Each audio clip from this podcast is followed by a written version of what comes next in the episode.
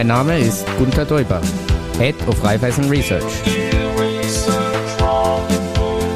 Und mein Name ist Christian Drastil. Ich bin der Host dieses Podcasts. Raiffeisen Research Remix im Audio-CD Podcast. Ja, herzlich willkommen, Gunther, bei mir wieder im Studio. Ich freue mich auf eine zweite Folge jetzt zu unserem Research Rendezvous. Die Online-Folge, die hat funktioniert. Ich habe da tolles Feedback bekommen. Diesmal sprechen wir über Aktien und konkret über den Wiener Aktienmarkt. Wie seht ihr aktuell den Kapitalmarktausblick im Lichte aktueller geopolitischer Zuspitzungen, die wir an allen Ecken der Welt sehen? Ja, man muss offen und ehrlich sagen, die Finanzmärkte, und das gilt für den Aktienmarkt, den Anleihemarkt, sind technisch, würde ich sagen, eher angeschlagen. Es ist wahrscheinlich auch gut, dass wir sowieso eine gewisse Korrektur und Zinsneupreisung schon gesehen hatten vor der geopolitischen Eskalation. Aber damit ist das Thema Stagflation wahrscheinlich mittelfristig länger mit uns, als wir uns das vorher gedacht haben am Finanzmarkt. Wir sehen die laufende Marktkorrektur aber auch als gesunde Entwicklung. Der Markt war, glaube ich, zeitweise zu bullish positioniert äh, nach der Rallye dieses Jahr und wir erwarten uns eher noch einiges an Unsicherheit bis zum Jahresende aus der Geopolitik und auch der Geldpolitik. Eher ein Tradingmarkt und keine klare Richtung bis zum Jahresende. So sind wir derzeit äh, positioniert und sehen auch viele institutionelle Investoren derzeit eher in der Abwartehaltung, auch wenn man aus fundamentaler Sicht schon die eine oder andere Chance sieht, vor allem auch wieder im festverzinslichen Wertpapierbereich, aber darüber können wir uns noch unterhalten. Und dieses Szenario, wir haben zuletzt eben festverzinslich über die Anleihen gesprochen. Was bedeutet diese Situation bei den Aktien und geopolitisch betrifft die Unternehmen ja auch was, was Anleihen betrifft? Was heißt das für die Attraktivität der Anleihen? Hat sich da was verändert, eurer Sicht nach? Man muss sagen, die Märkte haben jetzt ja endlich äh, gelernt, nicht gegen die Notenbanken zu spielen, haben ein Hoch für länger eingepreist. Ich würde sagen, mittlerweile sogar ein übertriebenes Hoch für immer. Vor allem in den für USA immer. ist eingepreist. Und insofern gibt es hier deutliches Überraschungspotenzial, was positiv ist für den Anleihemarkt. Und vor allem, wir müssen ganz klar sagen, natürlich, der Anleihemarkt war heuer nochmal auf dem falschen Fuß erwischt. Wir hatten nach den Horrorverlusten letztes Jahr nochmal tiefe Verluste, eben weil hoch für länger nicht geglaubt wurde. Aber jetzt sinnvolles Zinspricing und eigentlich sind Anleihen natürlich der Makro-Hedge, falls es zu einer Eskalation im Nahen Osten kommt. Und äh, auch wenn derzeit noch etwas gegenläufige Trends am Werken sind, wir haben zwar schon jetzt Flucht in sichere Häfen, wir haben aber auch Abverkauf oder weniger Neukauf von China oder Japan, spielt eine Rolle am Anleihenmarkt, aber es ist der Makro-Hedge, wenn es im Nahen Osten eskaliert, weil dann haben wir eine ausgewaschene Rezession in der Weltwirtschaft und damit natürlich Zinssenkungen und viel, viel, viel früher als derzeit am Markt gepreist. Ja, das klingt logisch, ja. Ihr habt eine Veranstaltung gehabt zum Kapitalmarkt Österreich. Ich sehe das immer wieder mit der Wiener Börse bei euch in der RBI. Was waren da die Themen, die Kernbotschaften und eventuell auch Learnings? Es war sehr spannend. Äh, wir haben sehr viele Unternehmen äh, gewinnen können, die an der Veranstaltung teilgenommen haben, die mit einem Börsegang liebäugeln, jetzt nicht kurzfristig. Und äh, eindeutig natürlich die klare Botschaft, schwierigere Finanzierungsbedingungen heißen Eigenkapital und solide Eigenkapitalbasis gewinnt an Bedeutung. Und wir müssen uns natürlich auch bedanken für Gerald Grohmann, unseren Schöller Bleckmann CEO, der natürlich ganz klar aufgezeigt hat, wie eine aktiv und sinnvoll sozusagen gemanagte ja, Listing-Position an der Börse Wien sehr attraktiv sein kann. Aber er hat natürlich auch sehr klar über professionelle Investorenarbeit, Investor Relations Arbeit gesprochen und wo ein ATX-Unternehmen vielleicht wirklich auch die Extrameile gehen muss. Das sehen wir ähnlich. Aber dass ich natürlich auch einen hinreichenden Free Float brauche und äh, klar strategisch positioniert bin. Und dann ist die Börse Wien durchaus attraktiv. Und wie ich später vielleicht auch noch kurz skizzieren kann, können wir uns noch im Detail drüber unterhalten, kann ich auch dem Bewertungsabschlag entkommen, wenn ich entsprechend gut positioniert bin.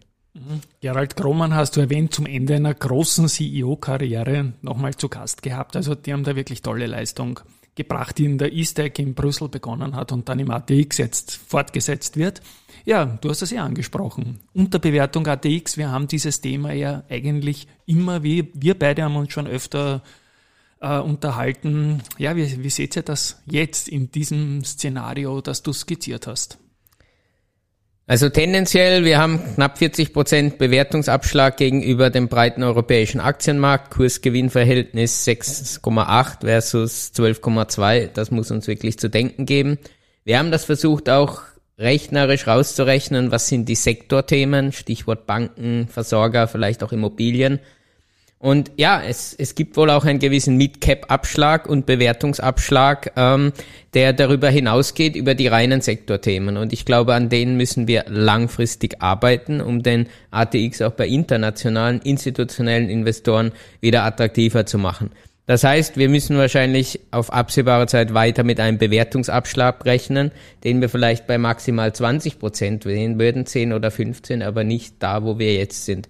Und ähm, das ist natürlich ein, ein Thema, was wir sehr wichtig finden. Und hier spielt oft das Thema Osteuropa eine Rolle, wo wir teilweise etwas undifferenzierte Bewertungen am Markt sehen.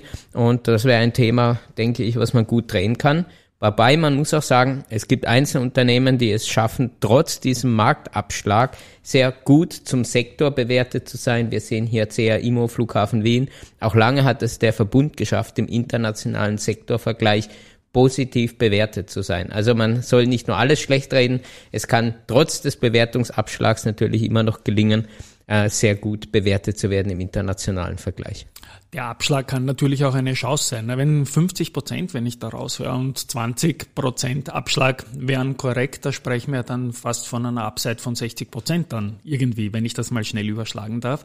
Osteuropa hast du erwähnt, das ist ja irgendwie die ewige Vorsichtslitanei, wenn es um den heimischen Kapitalmarkt geht, die immer und immer wieder kommt, bis auf einmal in den Nullerjahren, jetzt auch schon wieder fast 20 Jahre her, als wir eine Überbewertung wegen Osteuropa hatten, ist eigentlich immer diese Vorsicht da. Wie siehst du das? Also ich habe einen sehr differenzierten Blick auf dieses Thema. Ja, wir haben circa 27 bis 30 Prozent der Unternehmensgewinne im ATX im Durchschnitt mhm. bei großer Spreizung, die aus der Region Osteuropa kommen. Nur, hätte ich eigentlich fast mehr geglaubt. Ja. Natürlich, es gibt einzelne Firmen, die bei 50, 60, 70 sind. Es gibt Firmen, die bei 0 sind. 30 ist, ist der Durchschnitt im ATX. Aber wir reden ja über Indexbewertung. Insofern zählt mhm. natürlich auch erstmal der Durchschnitt.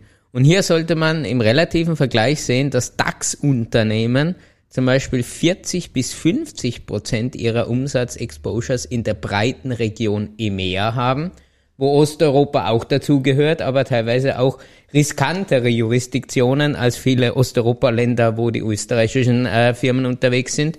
Und ich muss zum EMEA-Exposure im DAX ja auch noch die China-Exposures vielleicht als Ad Risk dazu zählen, naja, dann sind wir hier bei 50, 60 Prozent eigentlich der Umsätze, die ich auch mit einem Abschlag versehen könnte. Das passiert meines Erachtens nicht. Und insofern sehe ich das Osteuropa-Thema als sehr spezifisches, dass man vielleicht auch etwas besser wieder drehen kann.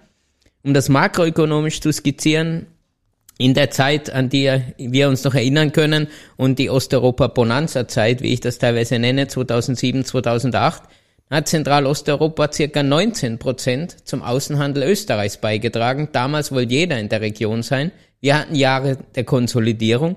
Mittlerweile ist Zentral- und Südosteuropa wieder 20 Prozent des Außenhandels Österreichs.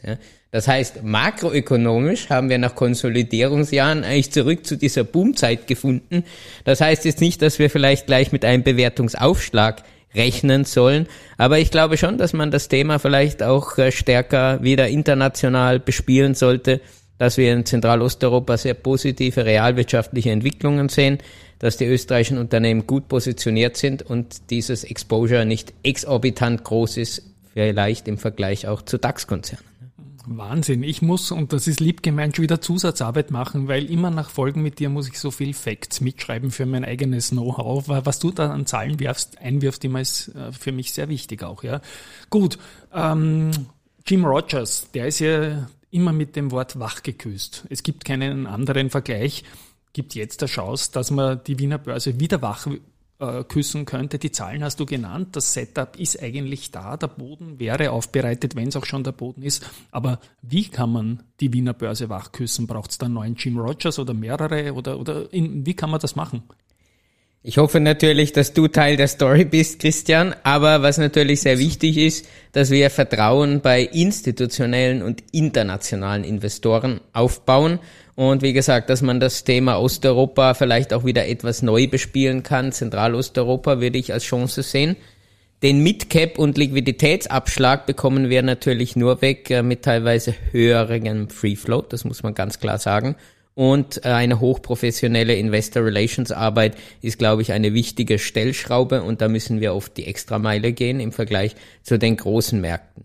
Hier passt auch sehr gut rein, dass man, glaube ich, sehr aktiv derzeit an seinen ESG-Einstufungen oder Ratings arbeiten kann, was, denke ich, noch nicht überall äh, ganz im Fokus steht, was natürlich auch wichtig ist, um für sich für Zukunftsthemen zu positionieren. Ansonsten Natürlich, es gibt die Themen, wo du auch exponiert bist, äh, Christian, Behaltefrist, Käst, ja. Nur wir sehen auch im Reifeisensektor, wo die Retail-Kunden wahrscheinlich doch eher vorsichtig sind, dass 60 Prozent der Aktien-Exposures hier in internationalen ja. Titeln liegen und nur 40 Prozent in Österreich. Und deswegen denken wir natürlich, wir müssen vor allem bei internationalen Investoren und institutionellen Investoren die Stimmung wieder etwas drehen. Wichtig wäre vielleicht, wenn wir es auch schaffen, einen, ja, ich will sagen, Leuchtturm-IPO wieder hinzubekommen. Wir denken hier nicht unbedingt nur an die viel zitierten staatsnahen Unternehmen. Es gibt Unternehmen, die vielleicht schon mal damit geliebäugelt haben, vielleicht gar nicht unbedingt einen Börsegang bräuchten aus der Finanzierungsseite, aber was dem Kapitalmarkt trotzdem gut tun würde. Wir haben da zum Beispiel natürlich etwas fantasierend an eine Novomatic oder Red Bull gedacht. Äh, so ein Börsegang, das könnte dem, dem Finanzplatz Wien doch mal wieder einen, einen wirklichen Dreh geben. Und ansonsten, wir würden eher sehen, dass eine aktive und breite Nutzung von Mitarbeiterbeteiligungsprogrammen sehr wichtig ist, weil hier kriege ich wirklich neue Österreicher, Österreicherinnen an den Aktienmarkt im Vergleich natürlich zu Themen wie Käst und Behaltefrist, die wir nicht kleinreden wollen, aber die sehen wir weniger als die Gamechanger. Mhm, also viele, viele spannende Punkte und wir haben in der Vergangenheit immer wieder gesehen, auch dass manchmal ein so ein Trigger, ein so ein Kicker reicht, um was loszutreten, um Investorenströme auch wieder in unser schönes Land zu bringen. Lieber Gunther, ich spiele unseren Abspann-Jingle Wahnsinn wieder. Dankeschön. Danke für die vielen Zahlen und Argumente, auch für mein weiteres Storytelling, das du immer mitlieferst. Und Tschüss einmal von meiner Seite.